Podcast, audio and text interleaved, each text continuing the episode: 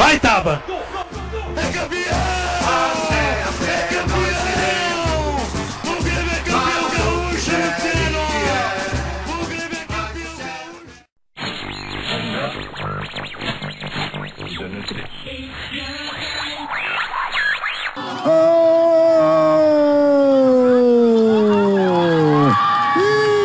Internacional chega lá com a Júlia, camisa número 18.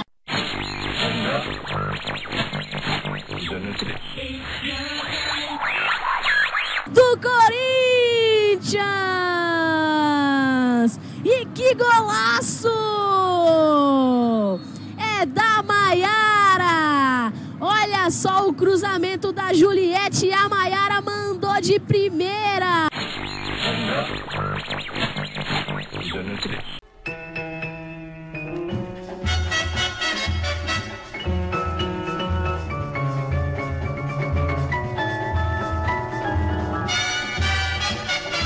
Bom dia, boa tarde, boa noite. Está começando mais um Empório de Notícias, o seu, o meu, nosso podcast mais amado, segundo eu. Eu sou Raíssa Galdino e junto com Amanda Morim, vamos aí manter vocês atualizado, atualizados sobre o mundo do futebol feminino. Olá, ouvintes do Empório de Notícias. A gente está aqui mais uma semana para passar as maiores novidades do mundo do futebol feminino. Essa semana teve convocação, tem muita coisa boa. E eu tô feliz. Ah, meu Flamengo Marinho goleou de 13 a 0. Essa rodada não me trouxe felicidade, me trouxe tristeza. Não vai tá dando, não. Se eu não posso ser feliz, ninguém pode. Mas vamos, né, agora focar aqui nas pautas. E lembrando que temos o nosso parceiro, né, o Blog 91 Futebol, blog91futebol.com, que é um blog que traz textos sobre a modalidade, incluindo o futebol feminino. Então, galera, acessem lá.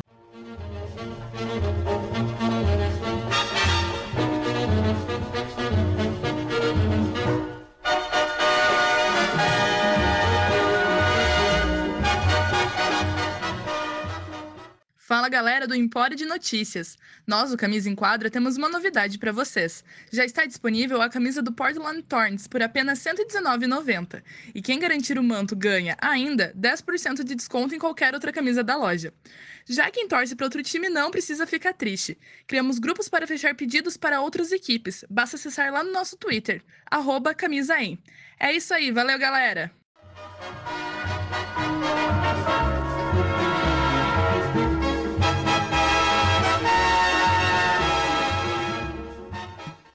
Então vamos para o assunto que mais interessa.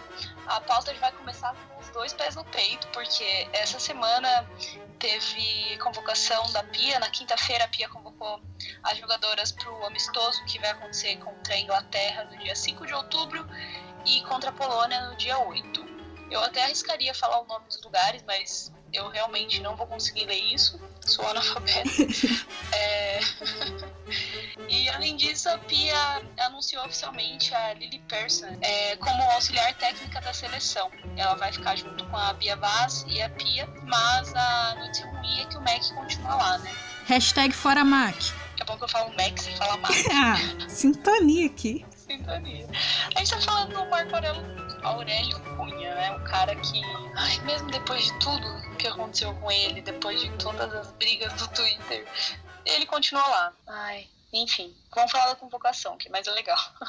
E um fato que chamou talvez a atenção de algumas pessoas é que a convocação da Pia teve só cinco novidades em relação à primeira lista, que são elas: a goleira Lelê, a zagueira Daiane, as laterais Poliana e Giovana e a meio-campista Maria. E a Pia respondeu na coletiva também que a repetição de nome significa que as jogadoras fizeram uma coisa boa, é, mas que elas entendem que precisam se esforçar bastante para permanecer na seleção brasileira. É, a matéria completa vocês encontram no, no site do Vibradoras, no blog, né? Mas a gente vai deixar o link na descrição desse programa. É uma coisa que eu queria ressaltar também sobre essa coletiva que, que incomodou a mim e muita gente é que as perguntas, a maioria das perguntas foram fora de contexto, né? Eles continuam perguntando, tipo, da importância da Marta para a seleção brasileira, enfim.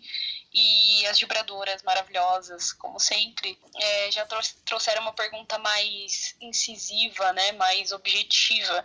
Por exemplo, elas perguntaram sobre a ausência da Zanotti é, essa convocação, que é uma das maiores jogadoras do, do campeonato, já foi para a seleção, mas nas últimas convocações não, não apareceu muito na lista. Vocês, repórteres que vão para a coletiva, por favor, perguntem coisas mais interessantes que tenham a ver com o futebol feminino, que realmente tenham a ver com a convocação, por favor. É, mas a gente sabe por que só perguntam do mesmo, né? Porque eles não sabem nada da modalidade e fica mais fácil falar da única jogadora que eles conhecem. Tanto que as uni o, o portal que faz a pergunta decente é o de Bradoras. Então, enfim.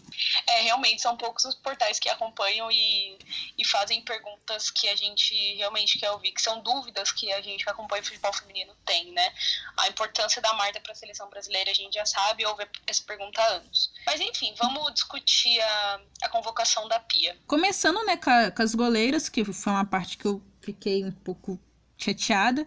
Temos a Aline, né? E aí Bárbara, que disputaram o torneio Uber, e a Letícia. Olha, eu entendo a convocação da Aline, porque, né, fez aquele, aquela final maravilhosa. Letícia, é, para mim, assim, ok. Mas a Bárbara era um nome que eu meio que vi na lista e. Não é que eu não queria, mas já poderia começar a mexer aí, nem que fosse pra, tipo, sei lá, testar a própria goleira do- da Ferroviária, que eu esqueci o nome dela agora, a Luciana. a Luciana, tem outro. Tem um- muita goleira pedindo passagem. E é aquilo, eu entendo que é só a segunda convocação dela, que a gente tá naquela ansiedade. Mas eu acho que, pelo menos aí nas goleiras, poderia já dar uma mexidinha. Olha, eu sinceramente não levaria a Bárbara, eu acho que ela tá saturada, assim, não ela, né? a presença dela, digamos assim. É, eu também entendi a convocação da Aline. A Lele eu também não sei se eu levaria. No Corinthians eu prefiro a Tainá, é, na maior parte dos jogos, não desmerecendo a Lele, eu acho que ela é uma goleira boa. Mas pessoalmente falando, eu levaria a Tainá pra testar também, ou no lugar da Bárbara, ou no lugar da Lele. Eu pensaria também na Yasmin do Inter, Isso. que, que vem fazendo um bom, uma boa temporada. É, e a Luciana do Ferroviária também, que tudo bem que quando ela foi pra seleção ela não se destacou muito, mas ela tá salvando o Ferroviária principalmente nos pênaltis. Por exemplo, contra o Santos e o, o próprio Havaí Kinderman, que é o time da Bárbara. Então eu, eu testaria assim. Ainda mais que são amistosos, sabe? Não tá valendo nada. Eu acho que essa é a hora de testar novos nomes de goleiras. Mas a gente sabe por que Lelê foi, né, gente? Foi pra dar, chegar, dar aqueles tapas no peito e falar, vai botar pra dentro. A Lele olhou pra Pia e falou: Pia, ninguém vai botar pra dentro aqui não. Eu no gol, não passa nada. Na nossa zaga tivemos a Bruna Benites, a Daiane, a Érica, Kathleen e a Mônica. Eu acho que Ó, fala. Não, eu ia falar que assim, o maior nome assim, que o pessoal sentiu falta foi a Pardal. Mas. Daiane. hum, eu acho que eu entendi que a Pia quis levar ela pra testar, mas não levaria. A Mônica, pra mim, a, a maior contestação dessa lista é ela, porque de última opção na. No Corinthians, foi pra esse Madrid lá da Espanha. E, tipo, ela não, não, perde, o não perde lugar ali na- nas listinhas, né? Mas ok, vamos, va- vamos tentar entender a cabeça da Pia e CBF. Olha, em relação à Mônica, eu não consigo entender. Real, assim, eu não consigo ver ela como uma referência pra estar na zaga da seleção. É, não, mas de verdade, assim, uma coisa que me chamou a atenção é que a Pia tá levando cinco zagueiras. Eu não sei se eu, se eu levaria cinco zagueiras, sabe? Não, a última opção a gente sabe que é Mônica. bastante no esquema tático, então, né? Mas eu acho que eu levaria uma lateral a mais, porque pelas minhas contas a gente tem três laterais, né? A gente vai falar mais pra frente, mas a gente tá com três laterais, a não ser que a Daiane entre como lateral, sei lá. Pode ser. É, bom, eu não levaria cinco zagueiras, eu levaria quatro. Não levaria a Mônica de jeito nenhum. Eu acho que é um absurdo e desrespeito levar ela, assim, de verdade. A Pardal tá jogando muito mais no Corinthians. Se você assistiu o jogo de hoje, é, de domingo, né? Corinthians e, e Ferroviária ou qualquer outro, e, e prestar atenção na Pardal, ela é uma, uma zagueira incrível, assim. eu- nossa, eu acho que é um absurdo ela não tá nessa lista. É, Kathleen, eu eu consegui ver a evolução dela tanto na Copa do Mundo quanto no último jogo que ela entrou contra a Argentina. Érica, inquestionável, colocaria na lista com certeza. E a Bruna Benítez, eu até gosto dela. Ela, Hum. ela toma bastante hate no, no Twitter, mas eu até gosto. Agora falando da- das laterais, temos a Giovana, a Poliana e Tamires. E a Daiane, talvez? É, vamos ver se vai dar uma improvisada aí nela, né? Que, que vocês achou da- das laterais? Eu confesso que a Giovana, assim, eu não acompanho. É, então, é, tem três laterais, a Pia vai ter que improvisar alguém como lateral, ou ela vai ter que aproveitar uma jogadora pra lateral. Mas falando da- das laterais, por exemplo, a Poliana, não sei se, se levaria também. A Giovana eu não conheço, confesso que eu não acompanho o trabalho dela, não posso opinar. Mas eu senti falta da Fabi Simões, o Grêmio que o diga, hein? Já falei aqui várias vezes que eu assisto jogos do Inter só pra prestar atenção nela. Ela é uma das nossas melhores laterais e não foi convocada. Eu vi muita gente também pedindo a Yasmin, que joga em Portugal. E eu senti falta da Letícia Santos. Nossa, Eu não sim. sei se ela tá lesionada. É nova, é, substitui a Fabi Simões na Copa do Mundo. E muito E bem. até que, é, até que ela conseguiu segurar legal, assim, fazia umas faltas é, que me deixavam nervosa, mas até que conseguiu segurar bem, sabe? Pra uma primeira Copa do Mundo, uma jogadora inexperiente, entre aspas, é, falando de campeonatos internacionais, eu acho que ela conseguiu segurar bem e não foi convocada. A Pia provavelmente tá testando as laterais, né? É. E no nosso meio campo a gente teve a Aline Milene, Formiga, Luana, Maria e a Thaísa como convocadas. O meio campo não achei ok, sendo bem sincera. Não vou criticar a Pia nessa, não. Olha, quando eu fiz a minha avaliação sobre o meio-campo, eu ia questionar a presença da Aline Milene. Não que eu acho que ela jogue mal, é, muito pelo contrário, achei que ela entrou bem na, no torneio Uber e também tá jogando muito bem no Ferroviária. Mas eu queria ver a Rafa Mineira ali na, na seleção, que também tá voando no, no Ferroviária. Em bola parada, ela é quase uma Andressinha, assim, é, que inclusive não foi convocada porque tá lesionada. Saudades, Bom, mas aí, depois do jogo de domingo entre Corinthians e Ferroviária, eu vi a Aline Milene ali, eu falei, cara, deixa a menina lá, tá bom. Eu, eu entendi, Pia. Porque, nossa, ela, ela jogou muito, ela marcou gol e, e- e jogou muito, sabe? Deixou as jogadoras do Corinthians no chão. Putz, incontestável.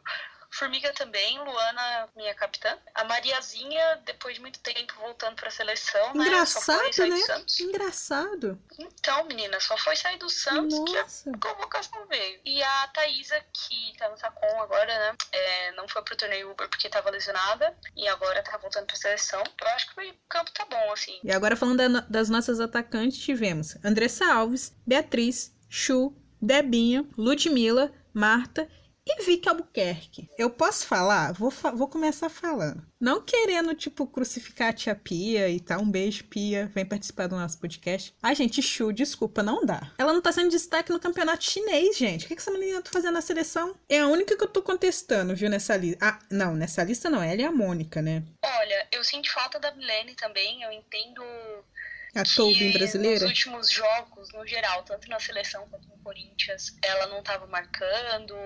Aparentemente estava cansada e eu entendo isso por conta do calendário dos jogos, que eu acho que é geral, assim, não só da Milene ou das jogadoras do Corinthians, mas o calendário atrapalha muito e o desgaste é muito grande. É, a falta de organização também impacta nisso. Mas eu, eu tentaria mais uma vez, até porque no torneio Uber, quando ela foi para a seleção no comando da Pia, ela jogou debaixo de um dilúvio, depois saiu no intervalo do jogo. E no primeiro jogo ela entrou, sei lá, 5, 10 minutos e, enfim, não, não conseguiu ser aproveitada. Eu não sei se eu não sei o que, que a Pia avaliou, se deu para avaliar alguma coisa ali naquele jogo. É, mas é um nome que eu colocaria aí também. Eu vi gente no Twitter também pedindo a Gláucia do Santos, porque Hum. novamente nenhuma jogadora do Santos foi convocada. O boicote é real, cara, não tem como, não é mais teoria, não é mais fic. Nossa, de- Dá pra entender isso. depois da convocação da Maria, isso ficou escancarado. É absurdo. Isso é uma vergonha. E no nosso Twitter, é o arroba Podcast, a gente pediu para vocês deixarem aí comentários sobre o que vocês acharam né, da convocação. A arroba Nicole Y1 falou, convocar Chu, Maria e não convocar Milene é um absurdo. Já o, o Toubinho da galera, né, perfil que está sempre interagindo com a gente, falou que esperava muito mais. É, Bárbara não era para externalista, Bruna Benites, Chu, Daiane. E aí ele pergunta, o que, que a Daiane está fazendo ali? E Mônica também. Bom, enquanto isso, a arroba Tica Cintia, com TH, disse é, sobre a convocação ainda é ok, mudanças radicais ainda não são ideais. Aos poucos ela vai tirando e mudando. Um exemplo, Raquel. É, e ainda deixou uma observação. Só eu achei que o brilho no olhar dela nessa coletiva estava melhor, menor. Fica aí o questionamento. E ela ainda disse: o choque está desproporcional. Pela reação, parece que ela copiou e colou a primeira convocação. Ela ainda está estudando, analisando e aprendendo sobre o nosso futebol. Nessa coletiva, ela disse que está mudando a expectativa que tem na equipe, ou seja, ainda está estudando.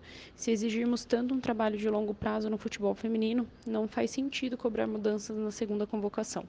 Longo prazo é isso que está acontecendo. E a Malpio corintiana, imagina se a, a Pio realmente fosse corintiana. Bom, ela disse: nosso sistema defensivo me dá medo e o meio-campo tem que melhorar. É isso, galera. Obrigada por, pelos comentários que vocês enviaram pra gente no Twitter. É, a ideia é fazer isso nos próximos episódios também, para que vocês consigam interagir mais com o programa. Valeu.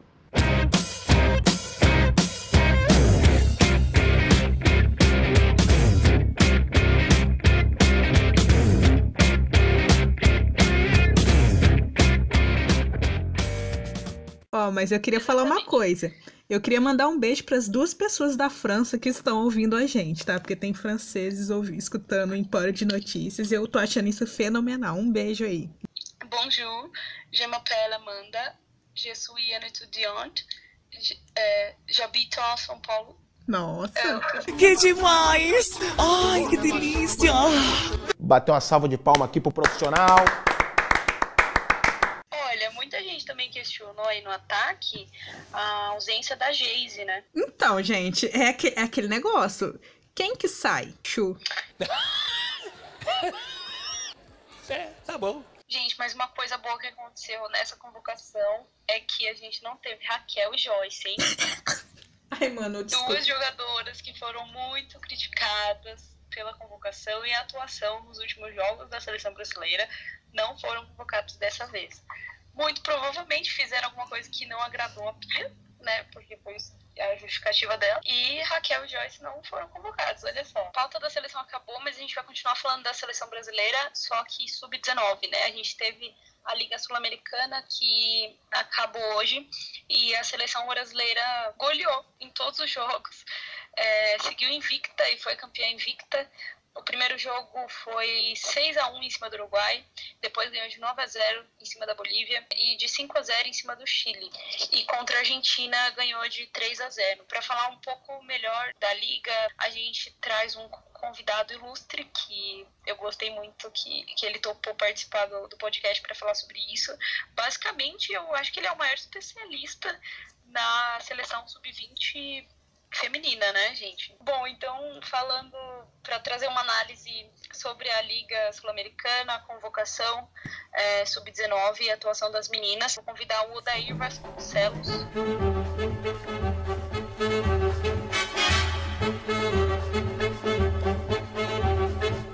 Fala pessoal do Empório de Notícias, aqui é o Daí Vasconcelos. Primeiramente, eu gue- eu gostaria de agradecer o convite. Para mim é sempre uma honra estar podendo falar sobre futebol feminino e falar sobre futebol de base, seleções. É um assunto que eu gosto bastante. Então, bora lá falar sobre o título que o Brasil conquistou, que a seleção sub-19 conquistou ontem na Zona Sul da Liga Sul-Americana. Este título marcou o início desse, dessa nova geração de jogadoras sub-19 e sub-20 que agora estão sendo comandadas pelo técnico Jonas Urias e pela auxiliar técnica Jéssica Lima. Se formos fazer um, um apanhado geral eh, da participação do Brasil nessa competição, podemos ver que o Brasil teve um saldo bastante positivo. Existiam fatores que poderiam prejudicar eh, o futebol apresentado pela seleção feminina essa competição. Devemos lembrar que o, técnico Jonas Urias teve apenas uma semana de trabalho, uma semana de treinamento com as jogadoras. A seleção sub-20 vinha de um ano de inatividade, então é um um novo começo, um trabalho novo. E também tinha a questão dos jogos, eh, do, do calendário dessa competição, onde o Brasil teve que, teve que jogar dois jogos seguidos, então não existindo um tempo, um tempo bom de descanso entre uma partida e outra, mas essas questões não afetaram diretamente a seleção brasileira, que apresentou um excelente futebol. Bom, eu destaco a parte que mais me chamou a atenção do jogo do Brasil foi o setor, o setor ofensivo. O Brasil apresentou uma diversidade muito grande de jogadas, triangulações, é, jogadas é, onde as, as atacantes é, caíam pela lateral, buscando cruzamento para uma para alguma outra jogadora que vinha entrando na área. Então o Brasil demonstrou muitas jogadas ofensivas e, e, muita gente pode até, pode até comentar ah, mas o Brasil jogou contra seleções é, fracas, com nível, um nível não muito bom aqui da América do Sul, mas eu faço até uma comparação. Em 2016, no Mundial Sub-20, o Brasil jogou contra a Papua Nova Guiné. Naquela ocasião, o Brasil ganhou a partida por 9 a 0 e mesmo o Brasil ganhando por 9 a 0, o Brasil não fez uma boa partida. Diferente desses jogos que teve aqui da Liga Sul-Americana, onde o Brasil goleou e sim fez uma boa partida. E eu até cito uma fala do Jonas Urias, que eu vi em uma das entrevistas, eu acredito que foi na entrevista após a primeira partida, onde o Brasil ganhou de 6 a 1 do Uruguai, e em que o Jonas fala que é muito bom se analisar como, como foram as jogadas de gol do Brasil. E isso, isso é bastante importante porque para mim, este começo de trabalho, é mais importante a gente analisar como saiu é, as jogadas de gol do que propriamente o gol, pois é, os gols não saíram de, não foram encontrados e sim trabalhadas. Então este foi um ponto bastante positivo a diversidade de jogadas e como a, essas jogadas surgiram. E a gente poderia, assistindo o jogo, a gente percebe que as jogadas começavam lá, lá atrás. A bola estava no setor defensivo, passava pelo meio de campo e as jogadoras de meio de campo buscavam é, as atacantes para que as jogadas fossem trabalhadas e, e assim fossem criados os gols. Também destaco do, é, algumas jogadoras, é, a Nicole que foi a artilheira da competição com sete gols. Foi para mim a, a, jogadora do, do torneio, muito forte fisicamente, um atacante, uma centroavante que, que sabe sair jogando muito bem. Foi é, o destaque não só pelos gols, mas também pelas suas assistências, suas é, criações ali no setor ofensivo. Outra jogadora que eu destaque é a Duda, em camisa 10 do Brasil, após fazer um, um excelente campeonato é, do Brasileiro A2 com o Cruzeiro, vestiu a camisa amarelinha e e se sentiu muito confortável. Não foi à toa que marcou seis gols na competição. Outras jogadoras de destaque também a Micaele, também jogadora do Cruzeiro, Angelina. Também gostei bastante da Camila, zagueira do Palmeiras. Mostrou é, ser bastante consistente na zaga e em alguns momentos ela conseguia inverter as jogadas com, com lançamentos é, diferente do, do que a gente estava acostumado a ver. É, eram lançamentos e não chutões. Existe essa é, um, uma grande diferença entre os dois. Alguns pontos que eu acho que ainda precisam melhorar na seleção. O setor defensivo, às vezes o Brasil não se postava bem defensivamente, o que acabava criando alguns incômodos, mas eu acho que precisamos entender que foi apenas uma semana de trabalho do Jonas Urias, então com certeza ele vai arrumar esses detalhes para que a seleção possa cada vez ficar mais forte além do Brasil é, sair é, campeão dessa Zona Sul, a goleira Nicole foi escolhida a melhor, a melhor goleira da competição, é, sofrendo apenas um gol. A atacante Nicole, a camisa número 9, foi artilheira com sete gols da competição. E mostra que o conjunto brasileiro funcionou bastante. Aí adiantando para vocês, um dia antes da estreia do Brasil, eu conversei com Jonas Orias e a seleção sub-20 tem previsto mais duas convocações ainda esse ano. A primeira para uma fase de treinamentos e a segunda o Brasil provavelmente vai ter uma fase de treinamentos e participar de uma competição, competição amistosa. É, o técnico é, me disse que ainda não está definido quem aonde vai ser e quem são os adversários, mas é muito importante o Brasil disputar nesse curto período dois torneios, é, participar de duas competições, que aí é o momento onde o, o, o técnico e a comissão podem ver melhor o, o, o, trabalho que está sendo feito e colocar em prática aquilo que está, é o que, aquilo que está sendo treinado. Bom, para finalizar, eu trago uma, uma fala, a fala do narrador do jogo de ontem entre Brasil e Argentina, que define e resume o que foi o Brasil na competição. O, a seleção brasileira é, goleou, gostou e jogou. Essa foi a tônica do Brasil em todos os jogos da, da competição e mostra que é um início de trabalho bastante promissor. Bom, queria agradecer mais uma vez o convite feito pela Amanda para eu para que eu possa pudesse estar participando aqui do, do podcast. Eu mando um abraço muito grande a você, Amanda, a Raíssa e o Matheus que, que fazem parte aí do deste projeto do Empório de Notícias. É isso, gente. A base vem forte. É, muito feliz pelo trabalho das meninas e pelo trabalho do Jonas também, né? Que parece estar surtindo efeitos. Tudo bem que as seleções não eram de tradição e tudo mais, mas de qualquer forma é sempre bom ganhar, né? Bom, então falando dos campeonatos nacionais, a gente vai começar falando do Campeonato Paulista, né? Teve a semifinal entre o Corinthians, a Ferroviária e Santos e São Paulo nessa semana. É, o Corinthians ganhou de 4 a 0 da Ferroviária. Eu não assisti o jogo no dia, fiquei desesperada porque o pessoal do Twitter tava narrando e aí tava todo mundo falando, tipo, mano, o Corinthians tá uma bosta, irreconhecível. E eu tava tipo, meu Deus, Olha, assim? mas o primeiro tempo do Corinthians realmente foi, tipo, péssimo. Eu achei que ali o Corinthians ia perder, mas como eu, foi o segundo tempo, o time, assim, acordou pro jogo. O Arthur Elias fez a mágica dele no, no intervalo e só não ganhou como goleou, né, Amanda? É isso. É, a gente também não pode desmerecer a qualidade da Ferroviária, é um timaço, é um time com muita tradição, com camisa pesada. Não tem como dizer que, que o Campeonato Paulista é decidido, assim como o Brasileirão. A Ferroviária é um time de muita qualidade. Eu acho que o primeiro tempo realmente o Corinthians deixou a desejar, tinha alguns pontos ali é, que precisavam ser melhorados, principalmente o meio de campo, estava errando muito passe, enfim. Mas no segundo tempo o time mudou, né? A gente teve os gols da Pardal, Milene, minha artilheira voltou. Ela tá viva. Ai, que felicidade. É, a gente teve o gol da Vic também e o golaço da Maiara.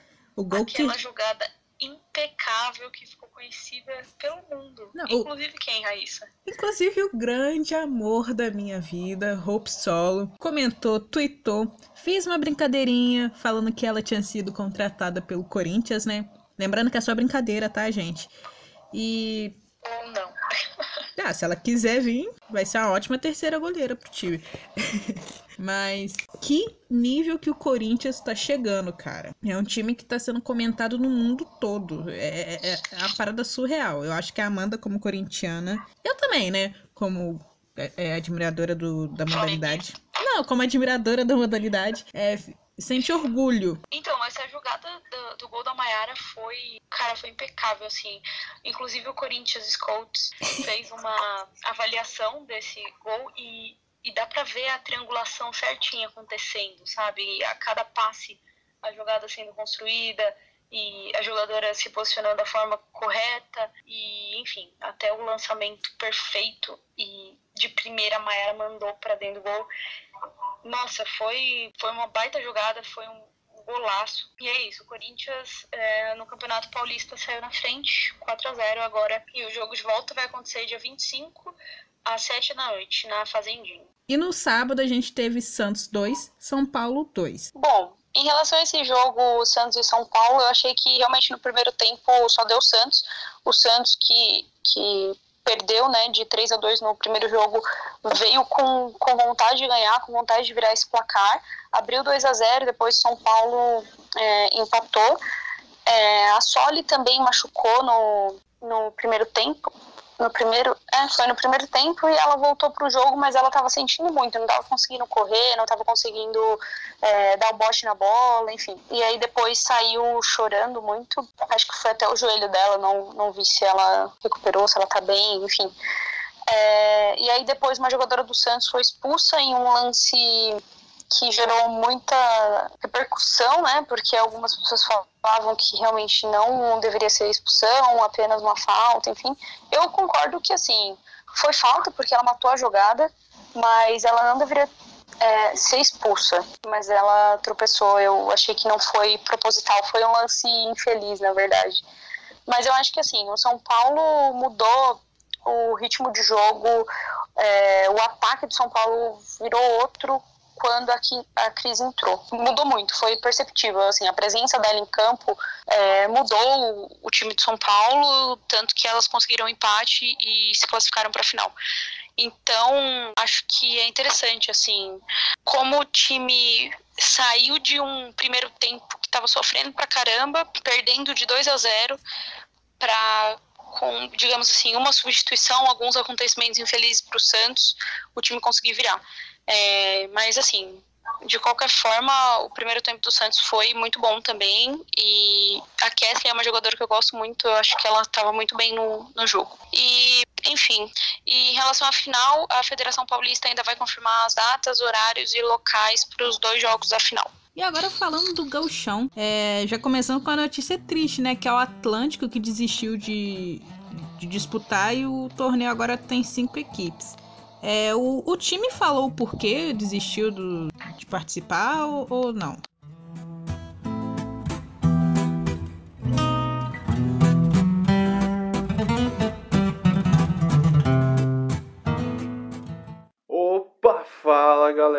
Falando em gauchão, chegou o gaúcho do podcast, né, Matheus Vaz na área. E sobre o Atlântico é o seguinte, o time ele já estava enfrentando problemas com o transporte e deslocamento para alguns jogos, e também a cada rodada o clube barrava na documentação das jogadoras.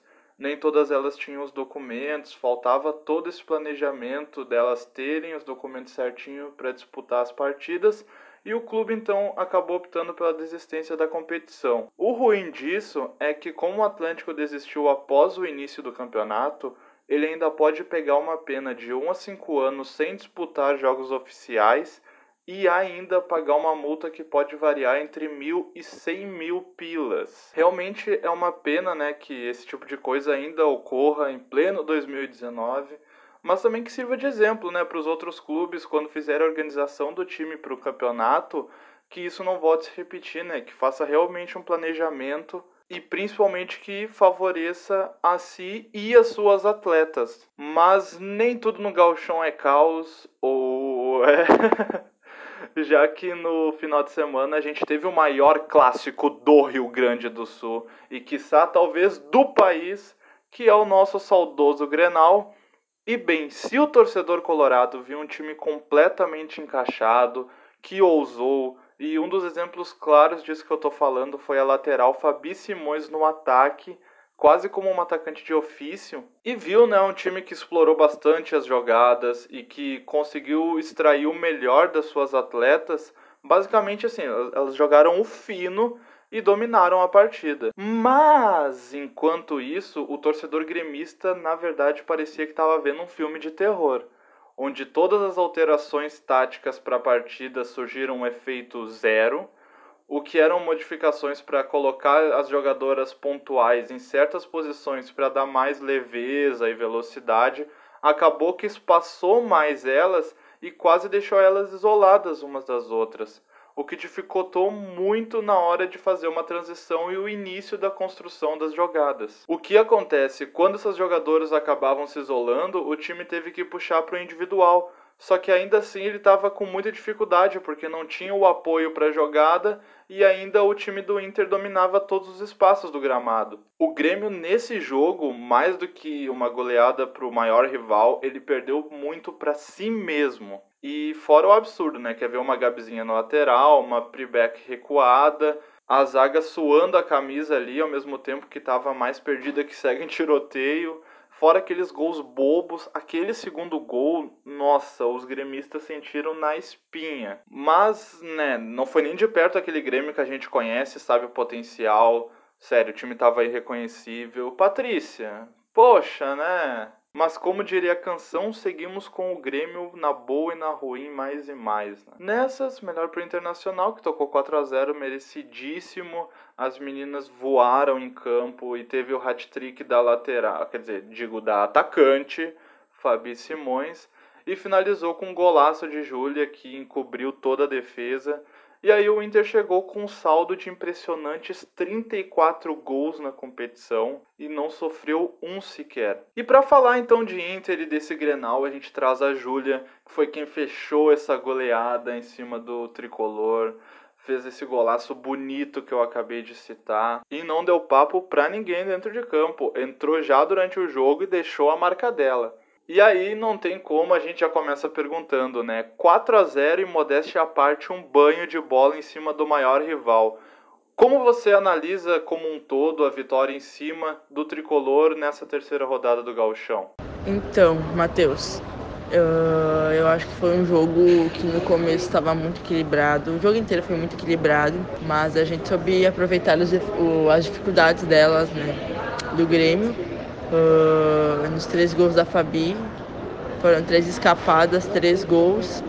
A gente viu a dificuldade delas e buscou em cima dessas dificuldades trabalhar e foi o que a gente conseguiu fazer. A gente sabe que é um Grenal, então 4 a 0 no Grenal faz toda a diferença, até pela repercussão do, do ser o Campeonato Gaúcho e por, pela gente ter perdido no passado para elas. Então 4 a 0 foi a melhor coisa que poderia ter acontecido pelo contexto geral. E novamente né, entrou em campo e deixou o nome carimbado nas planilhas do jogo. A gente já pode chamar de mulher Grenal ou ver mais como gols providenciais e que vieram a partir do encaixe coletivo? é, deixei mais um carimbado aí para um Grenal, né? Eu venho fazendo vários gols nos, nos últimos jogos, mas eu vejo que os gols foram consequências do que o time fez, do que o time, do, das pessoas que estavam jogando comigo fizeram para mim ter feito aquele gol. Claro que teve mérito meu, mas com certeza o mérito maior é, foram delas, por terem me ajudado, por, pela tática coletiva, como tu disse, ter me ajudado a ter feito aquele gol. Com a vitória veio o favoritismo ao título.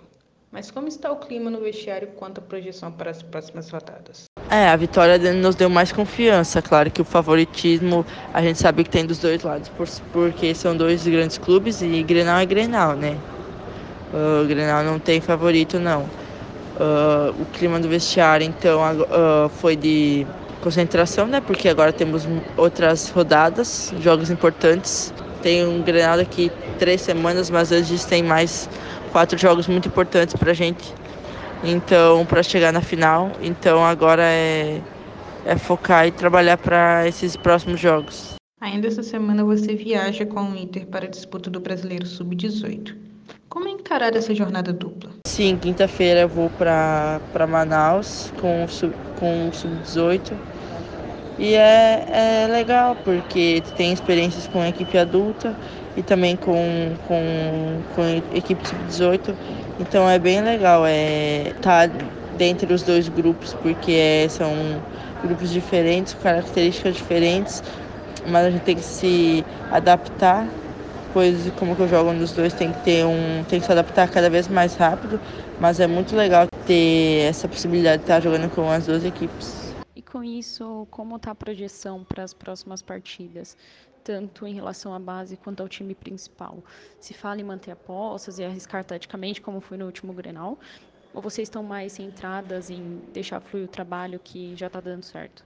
A gente sabe que está dando certo até pelos resultados do sub-18 e do adulto, né, nesses últimos jogos e campeonatos. Então o negócio é, é deixar fluir, que está dando certo. Claro que tem a, as coisas táticas postas, mas um trabalho que está dando certo, a melhor coisa é continuar para que ele continue dando certo e trabalhar que, que isso fique, continue acontecendo. E por último, eu vou te pedir para deixar um recado para toda a nação colorada que nos ouve e também para as meninas que sonham um dia se tornar atletas profissionais, assim como você. Para a nação colorada, eu posso dizer que as gurias coloradas nunca vão garantir que, vão ganhar, que a gente vai ganhar um jogo, um campeonato mas que raça, garra, força de vontade nunca vai faltar. Porque a gente sabe que isso é o que o torcedor gosta, né? Que a gente faça. Claro, se a gente ganhar, melhor ainda, mas raça nunca vai faltar para nós. E para as meninas que sonham se tornar atletas, é que elas nunca desistam do sonho, porque vai ser difícil, vai ter que abdicar de muitas coisas boas, família, amigos, festas, mas que outras melhores, consequentemente, virão pela frente. Então, tudo vale a pena no final. Bem, tá dado o recado aí. A gente queria agradecer muitíssimo a Júlia pela participação no programa. Ela que é um dos nomes carimbados né, do clube, joga muita bola, vai entrar agora contra o Iranduba no campeonato de base. Novamente, muitíssimo obrigado e sinta-se à vontade, né, para voltar quantas vezes mais quiser ao programa. As portas vão estar sempre abertas. E agora, né, o Internacional volta em campo no dia 29 contra o Brasil de Farroupilha e o Grêmio no dia 6 do 10 contra o João Emílio. Ainda em tempo, fora o Grenal, a gente teve no domingo, né, o Brasil de Farroupilha, que é o próximo adversário do Inter, vencendo por 1 a 0 o Oriente. E é isso aí, galera. Gauchão tá se encaminhando. Eu peço também que acompanhe o nosso parceiro Blog 91 Futebol, onde lá também eu tenho uma coluna que é específica para futebol feminino e eu analiso mais profundamente as partidas. Fiz uma análise também desse Grenal. Mas é isso, aquele abraço a todos os ouvintes e vamos voltar com as meninas.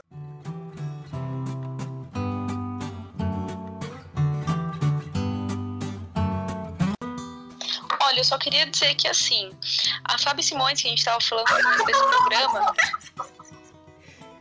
que é a melhor lateral, uma das melhores laterais do Campeonato Brasileiro e brasileira jogou como atacante, né? Então, porque a técnica do Inter, ela gosta de improvisar algumas jogadoras. Por exemplo, a Fábio Simões, que é uma das melhores laterais, joga como atacante em alguns jogos. E aí é triste de ver, porque ela rende muito melhor como lateral.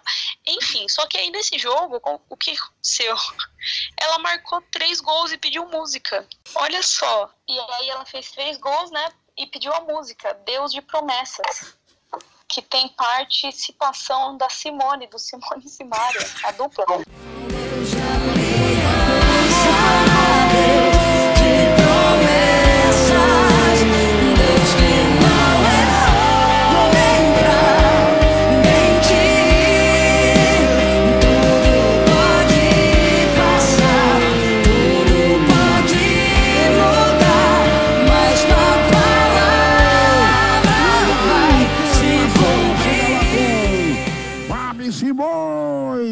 Nesse final de semana, finalmente, né, começou o tão adiado Campeonato Carioca. Uma primeira rodada com muitas goleadas, que é uma coisa que a gente pode até analisar mais pra frente.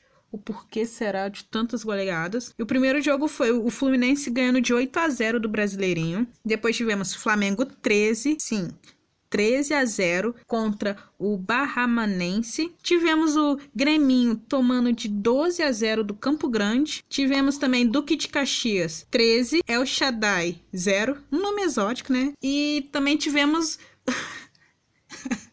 Ai, mano. E também tivemos o Piscinão de Ramos ganhando por WO.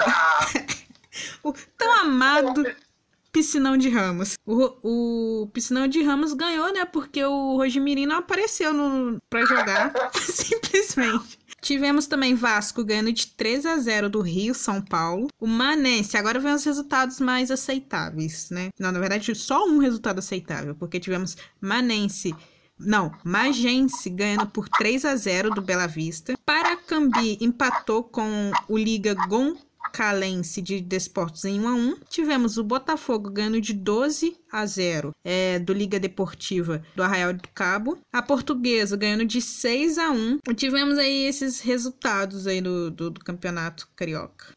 Bom, e a gente teve também o Brasileirão, né? Que está na reta final. A primeira final aconteceu nesse domingo, dia 22, entre Corinthians e Ferroviária. O Corinthians e Ferroviária que vão se enfrentar quatro vezes seguidas, né? O primeiro, o jogo que aconteceu na quarta-feira foi pelo Campeonato Paulista, mas o jogo que aconteceu no domingo foi pelo Brasileirão. Foi um a um com gols da Aline Milene e da Érica, a zagueirinha desconhecida e artilheira. e aí, vocês assistiram esse jogo? O que vocês acharam? Eu assisti. É, antes de falar do resultado, eu fiquei indignada de, sei lá, permitirem uma jogadora com a pressão 18 por 10, passando mal, per permanecer em campo. Foda-se se ela, tipo, é, falou que não ia sair. É, pressão é uma coisa muito séria, gente. É, no calor que tava, no jogo às duas horas da tarde. Óbvio, graças a Deus, né? Não aconteceu nada de pior, mas poderia ter acontecido. E eu achei um ato de total falta de responsabilidade. É, para quem não, não tá entendendo o que, o que aconteceu, a goleira Luciana da Ferroviária passou mal, teve um mal súbito na parada técnica do primeiro tempo e a pressão dela foi para 18 por 10, né? Isso. Ela foi atendida pelo Então ela foi atendida pelos médicos, a ambulância entrou em campo, é, mas permitiram que ela voltasse a jogar num, num sol quente, sob pressão, né? O jogo estava muito pegado, foi um jogão. Enfim, é, ela continuou no jogo e a CBF vendeu. A, o Twitter BR feminino lá vendeu a imagem dela como uma guerreira. E aí todo mundo caiu em cima falando, cara, guerreira o quê? Isso é uma responsabilidade enorme, né? Cara, é... eu fiquei pra morrer. Eu tava assistindo o jogo, eu fiquei desesperada, sabe? Eu acho que depois dali eu não consegui prestar muita atenção, porque eu tava esperando acontecer algo de pior ali. No jogo em si, é... ela salvou bem, acho que ela tem uma saída segura de, de, da área, ela sai bem, então assim, mas, Luciana, pelo amor de Deus, não faz isso não. Você vai matar a gente de susto e preocupação. É isso. e melhoras pro Luciano é. também, né? É. Espero que fique tudo bem, que a recuperação dela seja boa também, que não aconteça mais isso, pelo amor de Deus. Porque tem mais jogos por aí, né? É isso, tem a outra final, tem mais o jogo do Paulista, enfim. E o, a Ferroviária começou ganhando o jogo, né? Abriu o placar. E aí todo mundo já tomou aquele susto, pá. é, assim, Sinceramente falando, eu assustei um pouco com, com tanto de gol que o Corinthians também perdeu. Parece que não botou o pé, o pé na forma. Mas é aquilo, né? O Corinthians conseguiu empatar com a Érica, com a zagueirinha. E, e foi uma jogada.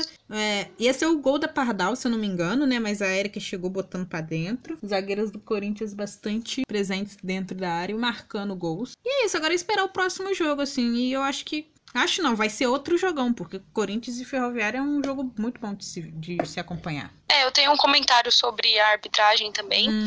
É muito bom, nota zero. Putz, mano, ela tava dando muita falta pra Ferroviária, o Corinthians podia fazer nada, era falta pra Ferroviária.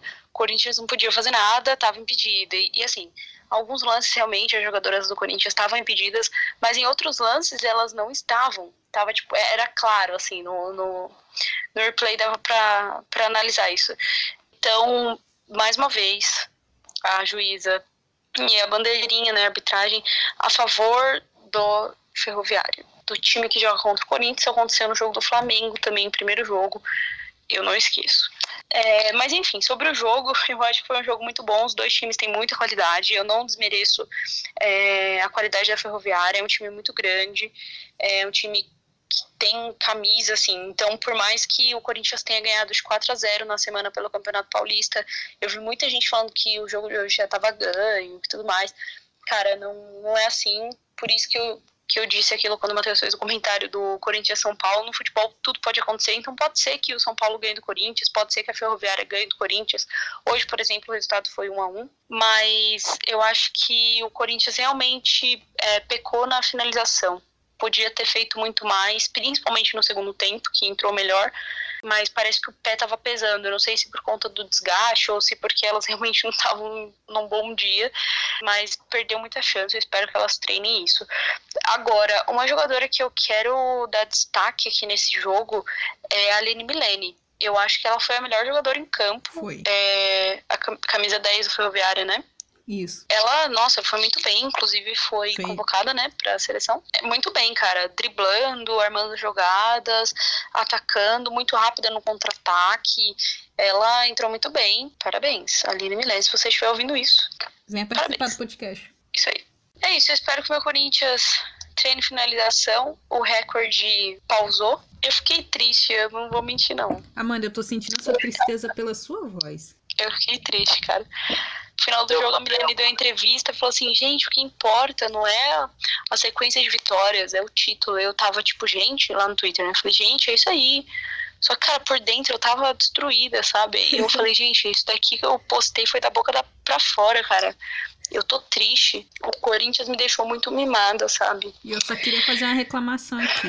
Eu não ziquei time nenhum, ok, galera? Só isso mesmo. Raíssa zicou o Corinthians. Raíssa, por favor, sai do podcast agora. Só volta quando o Corinthians for campeão da Libertadores. Nossa. Então, gente, vou tirar um tempo de férias do podcast. Beijão. Ai, eu não aguento mais a galera sempre me marcando, mandando mensagem, cara. Tá uma coisa de louco. Tem até um perfil para falar que eu tô zicando. Mano, você é muito à toa dono desse perfil, que eu não sei quem é. Mas não tá errado também, né? Porque você zicou. Poxa, mano, esperava um apoio melhor. Não, cara, você zicou meu time, não tem apoio mais, não tem, entendeu? Acabou. Vocês como eu tive numa final. Acabou, acabou a dupla pardal e ética. A dupla pardal e ética só tem pardal. A ética já foi embora. Não tem ética com o negócio desse. Ai, bom, mas é isso. Eu acredito que o Corinthians ainda possa ser campeão. Estarei lá no Estarei estádio, também, galera. fielmente. Então, quem quiser ver a gente, trocar uma ideia. A dupla pardal e ética. Quem quiser, quem quiser ver essa dupla aí, torcendo pelo Corinthians. E assim, gente, é, eu sou tão pé quente, vocês podem ficar tranquilos. Eu sou tão pé quente que nem a zica da Raíssa vai parar o Corinthians no, no domingo, né? No dia 29, às 14 horas, na Fazendinha, que vai ser a final. Nem isso vai, vai poder parar o nosso Corinthians, tá? E seguimos invictos. Isso aí, vai Corinthians. Porque não perdemos. Vai Corinthians. E, enfim, o clube também não divulgou o, o número de entrantes, né? Porque no último jogo lá foi, foram 5 mil entrantes e não se sabe sobre a final. Mas é isso, vai Corinthians. E agora falando um pouquinho brevemente sobre Libertadores, o sorteio de grupos vai acontecer no dia 30 eh, de setembro às 18 horas. E lembrando que o Brasil tem dois times representantes, que são o Corinthians e a grandíssima Ferroviária. E agora a gente vai falar da NWSL, uma das maiores ligas do futebol feminino.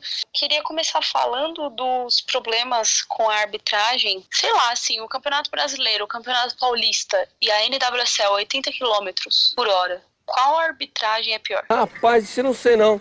Melhor você perguntar lá no Posto Piranga. Acho que a NWSL consegue ser pior, cara. É, também acho. Concordo. É, nessa semana teve o boom aí, acho que foi o estopim, né, da, do erro da arbitragem na, na liga, no jogo do Dash e o North Carolina, o time da Debinha. Basicamente, o Dash foi prejudicado com um pênalti que não foi pênalti. Aos 40 do segundo tempo, o time estava 0-0, o jogo estava 0-0 até então. E também teve um pênalti a favor do Dash no jogo que não foi marcado. E aí a gente começou a, começa a relembrar né, os últimos jogos, os erros é, nesse campeonato. No, o segundo gol do Dash contra o Utah também estava impedido, a arbitragem não marcou nada, estava claramente impedida, a jogadora recebeu a bola, é, ela era a jogadora mais próxima da goleira ali, da, da marca do gol.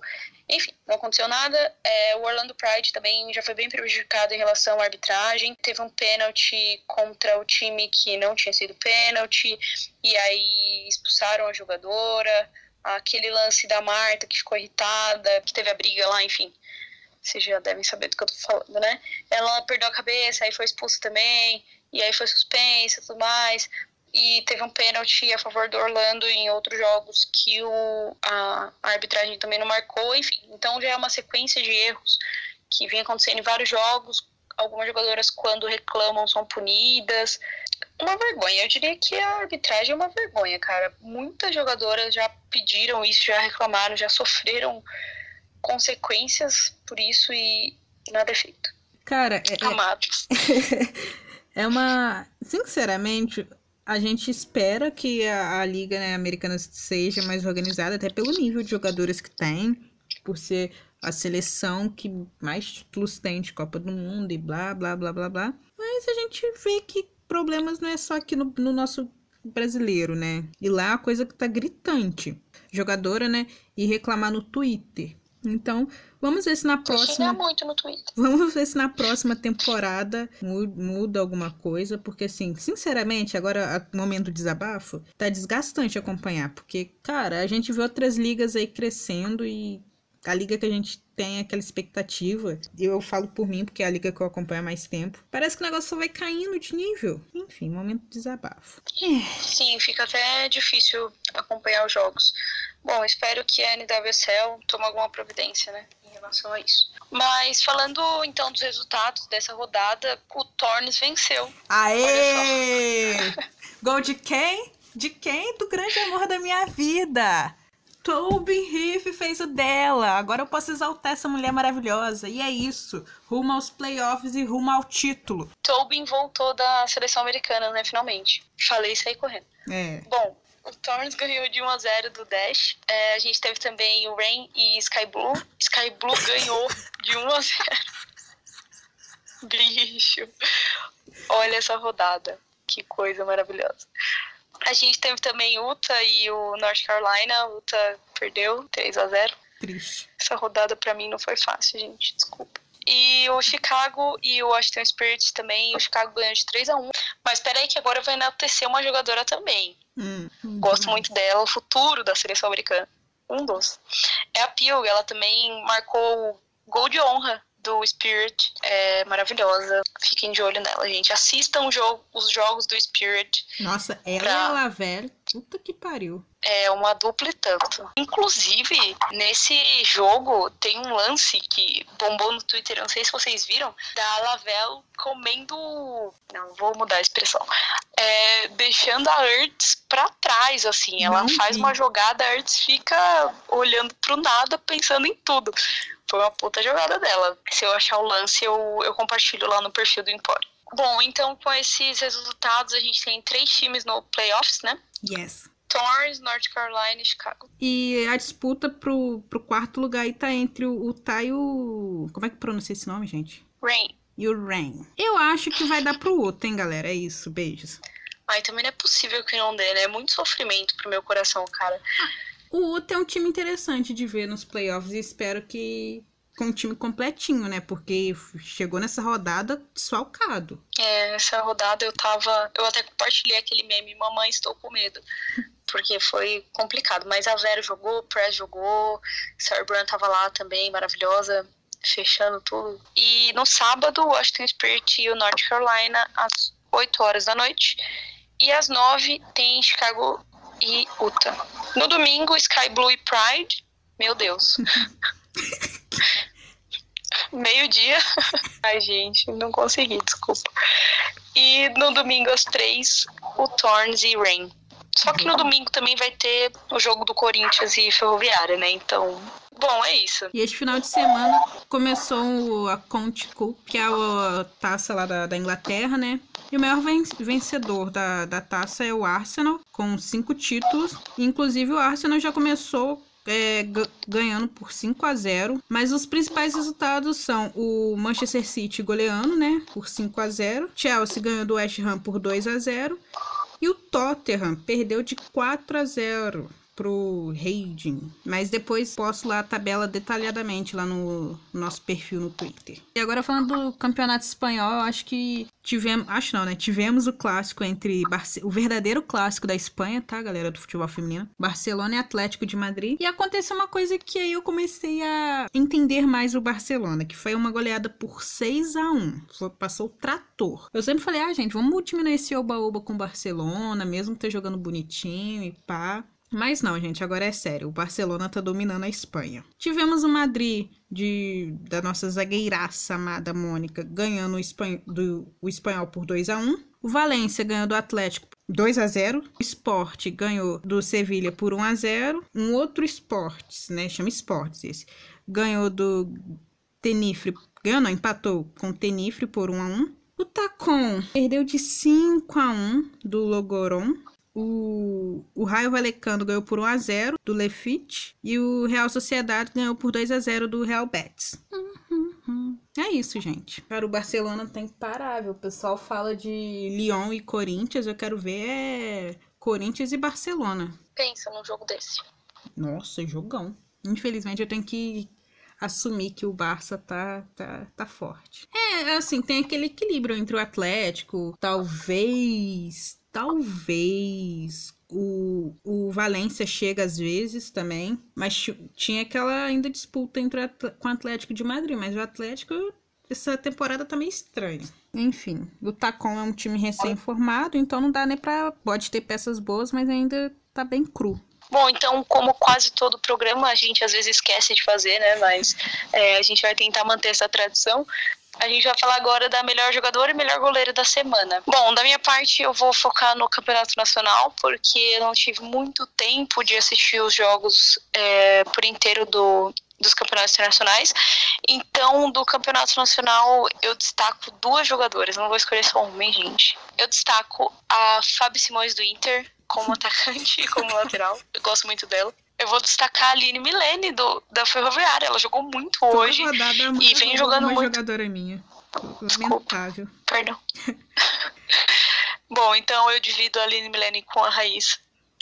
E, e, de goleira, eu vou colocar a Tainá, goleira do Corinthians, porque ela salvou o Corinthians da Ferroviária na quarta-feira. Teve lances assim que dava para você ver a jogadora da Ferroviária colocando a bola para dentro do gol do Corinthians e ela indo lá e tirando assim. Como eu dividi a Aline Milene com a Amanda, de goleira eu vou prestigiar aí a nossa goleira da seleção sub-19, a Nicole, que defende o Santos, né? Tomou apenas um gol nesse torneio. Se ela quiser vir participar também do podcast, está convidada. Ratuna Matata!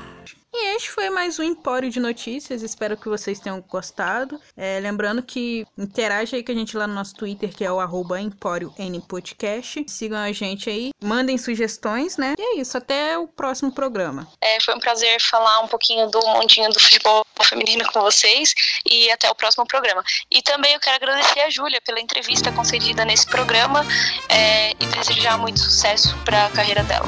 A menina vai brilhar muito ainda. Glória do desporto nacional ou internacional que eu vivo a exaltar. Levas a placas distantes, teus feitos relevantes, vives a brilhar. Olhos onde surge o amanhã, radioso de luz, varonil.